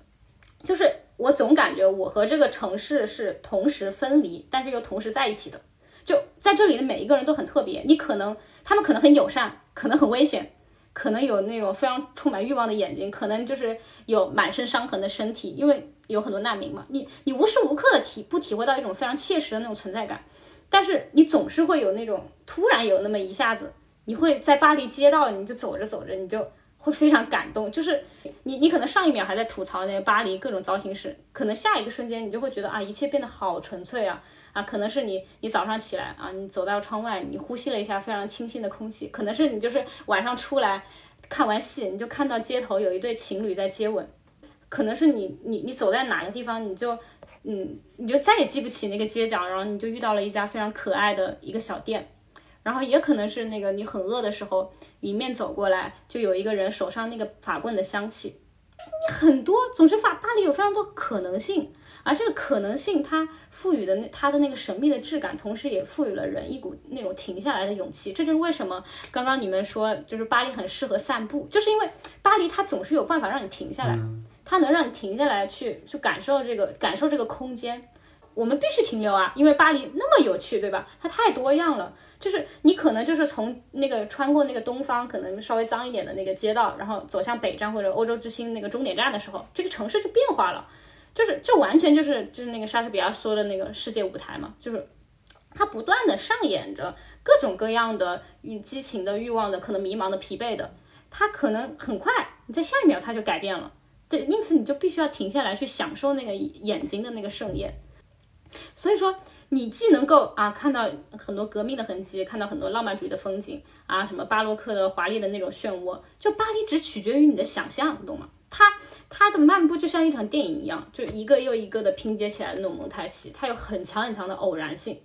就可能因此它它任任任意的那种善意和温暖，它总是突然一下降临的。所以说，对巴黎真的是充满了那种爱恨情仇，就是。你讨厌他的时候，你真的非常讨厌；你爱他的时候，你也是真的非常非常爱他。对，而且还有另一个方面，就是他那种停留也指向了就是巴黎的一种生活状态。就巴黎人是我真的见过最懂得生享受生活的人。就在巴黎，就每一个周末对于每个人来说都意味着享乐，而且大家都对这种享乐就非常的心安理得。就周末呀，周末的剧院呀、博物馆啊、公园基本上都是人，而且每个人脸上都有一种那种松弛感，就大家都那里很自然的晒太阳或者怎么样。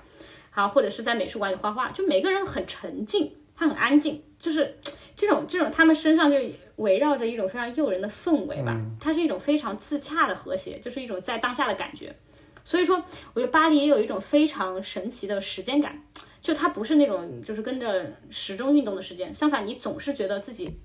可能站在你，你就今天就站在这儿，你望着这个城市，你就感觉过去、现在、未来可能都在这个尖点上。你就无限无限的体会到这个时间的绵延，它总是就是无限的、无限的朝你的身身体涌来，它无限的吸纳你，但是它又把你排除在外。这种排除在外的体验就带来了那个巴黎本身给我的那种孤独感跟跟抑郁。就是巴黎只能是巴黎呀，你你你不能改变它什么，它不是谁的巴黎，也不可能是谁的巴黎，它只能被短暂的体验，而不能够被拥有。所以我觉得巴黎永远保持神秘，保持幻想，也保持距离。这个就是我觉得巴黎最最最最迷人的地方。也就是为什么巴黎，即使我感觉到我和他是保持距离的，但是我还是会很爱他，就是因为巴黎这这这个就是他那个底层温情的来源，就是因为我们每个人在这里感受到的一种一种隔离化的东西，就是它让我感觉到我很渺小、我很脆弱，但是我们又的的确确的相聚在此，就是我们要在一起呀，就我们可以相爱，可以相恨，但是我们就是相遇了，我们就在这里相遇了，那那就可以了，那就够了。我觉得这个是巴黎给我的那种。非常深刻、非常深刻的一种情感的体验，这个是我觉得这个电影带给我最大的感受，也是我觉得我在巴黎生活这么久以来，我觉得为什么我会觉得它符合我心中巴黎图景的想法的一种感觉。对，因为我们最后这个阶段不是还想聊一下中国人眼中当代的巴黎，也就是说异乡人的幻想。我觉得你就完美的概括了这这这个这趴。对。然后其实我觉得很多人听到这儿，应该也就被你深深的。这个安利了，巴黎这座城市，我觉得，嗯嗯，我觉得你说的真的真的很到位，很很多时候也是我当时一个月在巴黎生活的那种感受，可能也是因为那个时候是因为我跟 Ricky 一块儿，然后我住他家，然后包括他也在那边生活了四五年，所以我他就是他带我去的所有地方都是经过他筛选过的，然后好吃的饭店、好喝的酒吧，然后有意思的。这种地点，所以整个时候那那整个那一个月，我的感受都是特别棒的。就是我回想起来，甚至想不到一件让我呃糟心的事儿。当然，我也听说过很多人在巴黎有一些不太不太这个正面的一些经历吧。但是确实，巴黎是那种，就是它很包容，但同时又跟你保持一种微妙的距离感。确实是这样的，尤其作为一个不说法语的人，可能那种距离感会更明显一点。但是确实，这个城市就是是的，就是一个很就很很很放松的一个城市。就这个这一点跟世界其他地方那些大城市完全不一样，就是它没有一种特别紧张的那种局促感，反倒是大家都尝试让生活慢下来吧。就你走在巴黎的路上，因为它街街边有很多那种露天的咖啡馆。不管任何时间，感觉都都是有人会对对坐坐在那边去享受，比如说晒太阳也好，抽烟、喝着咖啡也好，聊天也好，就是那种感觉，就那种那种松弛感是特别想让你去就变成那那那那个松弛感的一部分的。这个确实，比如说在北京、上海或者在伦敦、纽约都是没有这种感觉的，都要都都都很都很赶，都很赶时间，嗯。但是我觉得，就是 Brad 说的这一点，就是多多少少不能说是刻板印，就是好的刻板印象了。但是我觉得蹦蹦其实说的很对，我我想说，如果我们听众当中有对欧洲城市没有那么熟悉的朋友，我给大家来做一个简单的对比，就是比如说日内瓦，它也是一个讲法语的城市，然后它跟法国是接壤的，所以在日内瓦它也是有这种所谓的法式生活，大家也很愿意去晒太阳，也很愿意去享受生活，他们周末真的就是没有事情做。但是日内瓦的那种 chill 是什么样的，或者说瑞士人的 chill 是怎么样的呢？他不是那种会过生活的 chill，，他是那种有钱人的 chill，是吗？对他真的是 无聊。没事做，就是他的那种 chill，他的那种放松是没有内容的。就比如说他们下班了之后，就是因为瑞士福利也很好嘛，他们下班也非常早，下班了之后没有事情做，就是在日内瓦湖边晒太阳，他们就是干坐着，然后好山好水好无聊。对，就是好山好水，我好无聊。然后周末的话，就是去看瑞士的山水。瑞士山水是很漂亮，但是你看三年五年，它真的也就是长那样，所以它是没有内容的。它没有说我我有增加一点文化生活，它它没有。它也是盛宴，但是它不够流动，对吧？它都是一成不变的。对对，但是巴黎人不是，他是会生活，或者法国人嘛，就他的骨子里就是有那种我知道怎么去丰富我的生活。然后我之前不是在罗马生活嘛。罗马呢，它是另外一个极端，它是那种欧洲人热闹吵闹的极端。就罗马就是当地人啊，意大利当地人真的是话非常的密，而且因为意大利语它所有的语言都是以元音结尾的，所以它那个语言听起来，即便说它可能没有那么兴奋，但它那个语言听起来就是它非常的兴奋。所以说罗马城内就是你知道非常吵闹，它也没有巴黎的这种 chill。是的，所以就是巴黎那种刚刚好的，就有内容，但是呢又很惬意的安宁的那种 chill，真的是在欧洲其他地方是不多见的。我不能说完全没有，但是绝对是少数的。不是说欧洲人他们生活就是这样，他们中国就是没事干，他们下班了就是没有人打扰他们，不会九九六，就是不是这样的，不是所有的欧洲都是这样子的。所以它很适合爵士乐嘛，巴黎，我觉得就是那种惬意又轻松的那种那种质感啊。是的。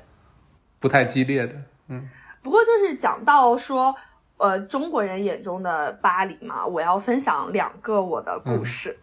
就要到我的 part，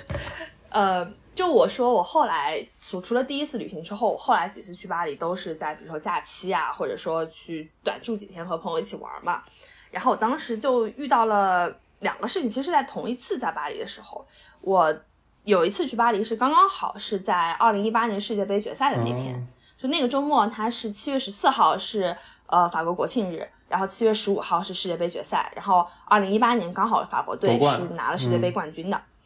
所以那两天的巴黎就是属于那种失控的疯狂。对我前一天晚上就国庆日那天晚上，我在就还我还不是在那个广场铁塔下面，还是在大概两到三站路的样子找了一个地方，然后看那个铁塔的烟火嘛，就他们国庆不是放烟花嘛。然后放完烟花之后出来，首先，他因为他为了控制这个交通和人流，所以他其实铁塔的周边所有的地铁站他都不开。所以我们结束了那个烟火之后，已经十二点多了吧，已没有办法可以回家。就我除了走路回家，腿着回家，我就没有办法可以回家，因为它没有公共交通。然后那个时候也没有办法打 Uber，因为人太多了。所以我们大概走到将近凌晨三点钟。然后走到一个很远，你走回那个先贤祠那个那种差不多那种地方了，然后我们才打到 Uber，然后打到 Uber 之后呢，回家，回到我朋友的那个住处。那天我就是我自己住在我朋友家，但是我朋友他不在家，然后他家呢是一个沿街的一个公寓，然后我下了车之后，我就不小心看到有一个人他在呃街边方便。一个一个法国人，然后，但我真的是不小心看到他，就是我刚好下车，他就在我面前，我真的没有办法。然后他就恰好看到了我看到他，然后他就跟在我的身后大概半米的地方，然后用法语，就我不知道他是在骚扰我还是在骂我还是怎么样，就是但他就跟在我半米的地方，就跟着我走出去半条街。然后我无处可去，因为我那时候我也不敢开门回家，我真的无处可去，就超级慌，而且我也不知道他究竟在跟我说什么，我也很怕他就是做出什么过激的行为，因为到半夜，他明显就是喝醉嘛。我就看到旁边刚好那时候有条岔路，然后旁边有一伙人，他们是从不知道吃饭出来、酒吧出来怎么之类的，但他们都是一些就 decent people，就看着比较呃体面，而且也是状态比较冷静，包括那一伙人里面有女孩子，然后也有小孩儿。所以我就判断说他们应该是呃处于一个比较清醒的状态，能帮我。然后我就冲过去，然后就用英语说，就他他跟着我，然后我现在没有办法回家什么的。然后他们就立刻就懂了。我就觉得他们我没有沟通成本哎，我觉得巴黎这种情况应该还蛮多见的。然后出来两个男生就帮我把那个人给骂走了，而且他们是看着我开了门回家，上面确定我把灯打开，他们才走的。然后第二天就是世界杯决赛嘛，我们就看完世界杯之后就夺冠了，夺冠之后我们就跟着那个游行的人在巴黎就一直从我们当时想去香榭丽舍，但是其实走到爱丽舍宫的时候就已经走不动了，香榭丽舍那边就全是人。那那一天完全是我们尝试坐地铁，然后地铁里面的人就是塞到那个地铁的天花板，所有的地方整个地铁车厢都塞满了，然后车也开不动，就整个地铁站也全部都是人，然后街上也全部都是人。车也不能动，然后人都是靠走，大家不停的放那个彩色的烟花，然后唱歌，嗯，就气氛非常非常非常好，那种一绝对是就是 lifetime 的那种感受。但另外一方面，我觉得天呐，就是这个城市就已经失控了。如果现在发生任何事情，可能都没有任何人可以帮你。所以我觉得那个体验是，嗯，就很奇妙，是很复杂的。一方面，对。我完全能理解你说的，因为你说过的这些事情，我们都有经历过。就是首先是这边呃，在马路边上方便的非常之多，还有在桥上方便的呢，就是还有在地铁上上大号的，就是 这个这个确实我也见过，这就是巴黎这个不为人知的一面啊。就游客去很难稍微好一那么一丢丢，然后但是你如果长期生活在巴黎，你在。地铁站啊，或者是哪里，就是闻到各种尿骚味啊，或者什么的，就是非常常见的一件事情。唉，这件事情我也是非常的难受，但是也没有办法，我们也改变不了它。然后，而且经常就是在路上，就是那种虽然我们有一些就是那种公共厕所或者怎么样，但是公共厕所很多也挺脏的，而且也挺少的，所以说导致很多人就在路边这样子方便。然后其次是说那种骚扰的，我们也之前有遇到过很多次，就是包括还有暴露狂啊什么的也是有的。包括我第一次，我第一次刚刚我刚刚搬到巴黎，然后来巴黎上学的第一天，开学第一天我就在卢浮宫那边被偷了，就是我我的钱包整个被拿走，然后我所有的银行卡、身份证啊，包括国内外的全，因为我我就傻，你知道吧？就是所有的放在一个钱包里，然后都被偷了，然后。最重要的是，我我第一天我超开心的，我说啊，我终于来巴黎了，我终于要做巴黎人了。然后我就想说啊，what the fuck，就啊，这个可以上映，就是就是就是我想说，我第一天就被偷吗？然后我说我我也没有穿的很就是很怎么样，很像游客啊，但是但就是他们会盯着，就是如果你是亚洲面孔，或者说。就是特别是你背双肩包或者怎么样的，就是或者是你看起来很像游客，他们就会盯上你。最重要的是，这个还不是第一次，就第二第二就是隔了一周，大概我又在同样的地方碰到了同同，估计是同伙人，你知道吗？就又偷我，我就感觉我就感觉我被盯上了。然后我当时就是从那个坐一号线转七号线，然后就是有一个小电梯要上去，我在那个电梯上。然后我就感觉到有人就是把手伸到了我的包里，把我的钱包拿出来。然后我当时就说 g u e s s t 就是说你你干什么？我就特别凶狠的盯着他。然后他就他就把我的钱包，他说啊我什么都没干。然后他就把我钱包一甩，然后把我一推，然后就推到地上。然后而且最重要是旁边的巴黎人根本不管，知道吗？就是就很可怜，就是没有人理我。然后我当然后然后我当时就很很伤心。然后那个小偷也跑了，也没抓到他。但是他那次没有偷成功我。然后后来在此之后，我就每天穿的破破烂烂的出门，就是。就是 我我那个朋友前天那个朋友跟我说了一模一样的话，他就说你千万就是一定要穿的破破烂烂，然后每天背个布包出门，就不会有人盯上你。对 对对对，就是这样。而且而且还有就是就是包括你你如果在就是法国办一些事情，就因为法国那种行政部门办办事情效率很低，非常非常之慢，而且非常效率巨巨低。他们完全干活就是属于那种看心情，就是看脸，就是 看他今天心情好不好。所以说，所以说就是有的时候你会遇到很多这种幺蛾子事情。刚过来法国的话，你要处理很多事情，特别是你人生地不熟的时候，的的确确你是会感觉到非常辛苦的。但是你待久了的话，就所以我说巴黎需要时间嘛，巴黎的魅力需要时间，嗯就是因为你真的得体会，你才能感觉到巴黎的很多好处。否则的话，你真的你对他的印象啊，你你在这里的一开始的体验真的非常的很是是真的会很差的。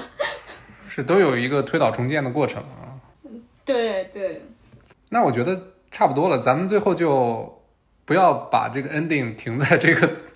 对巴黎的一些特别差的 对对对对对印象上，咱们就比如说推荐 推荐几个地点或者几个去处，比如说给第一次来巴黎啊，或者是之前只是走马观花看景点的朋友，再次回到巴黎的时候，给给可以给他们一点有意思的事情做吧。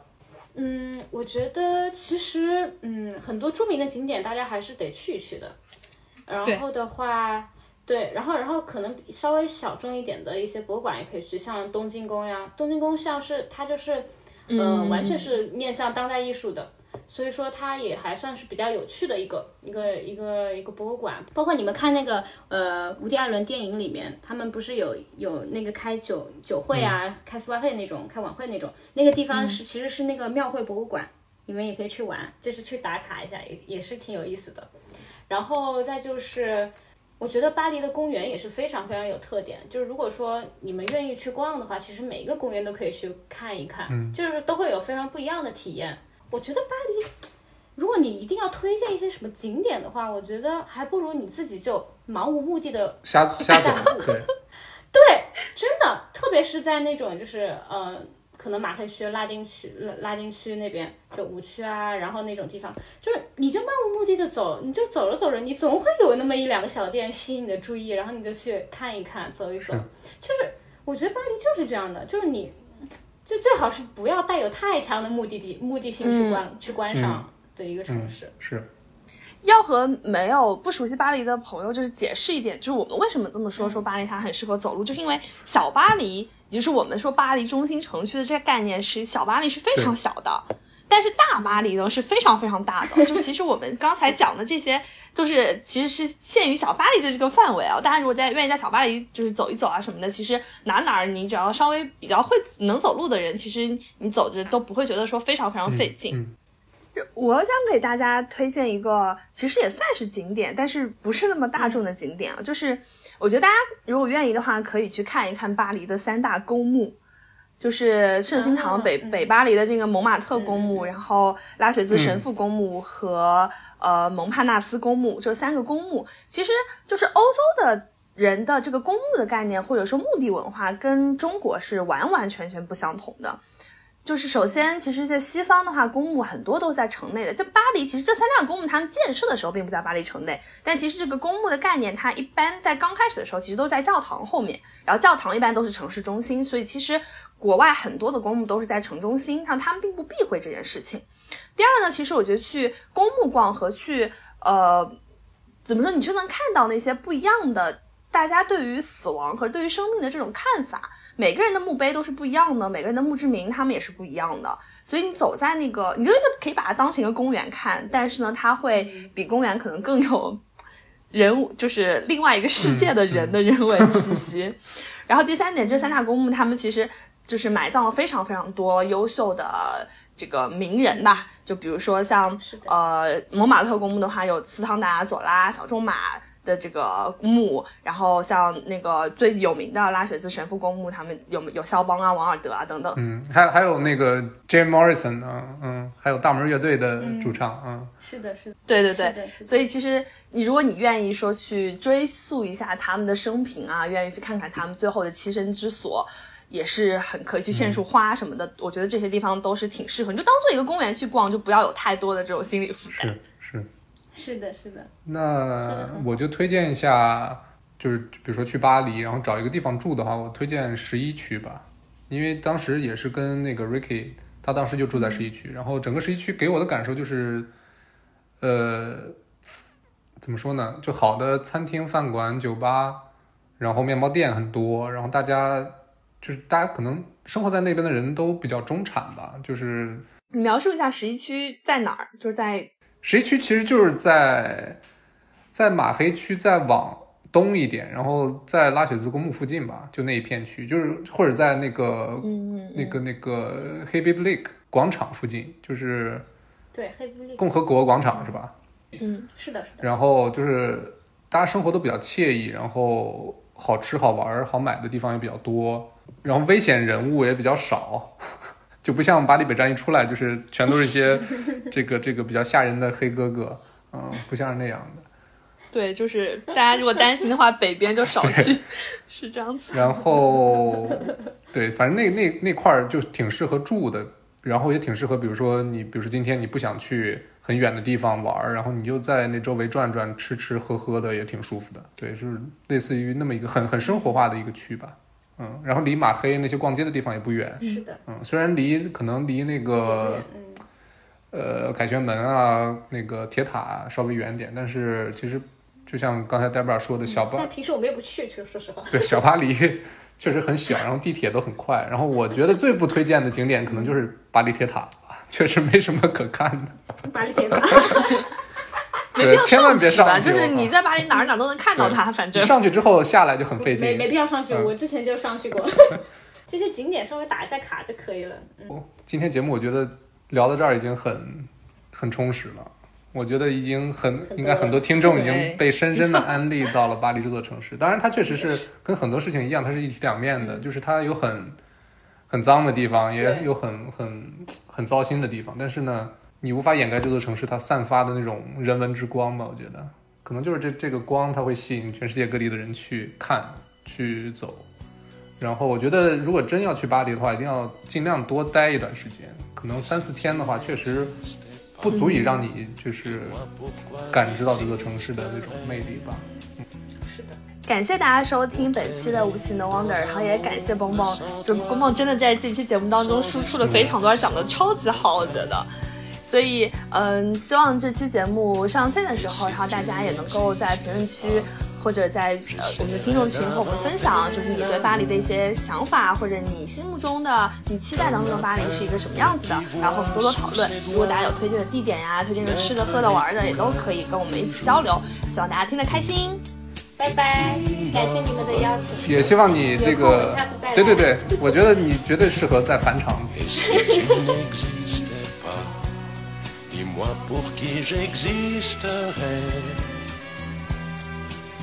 des passants endormis dans mes bras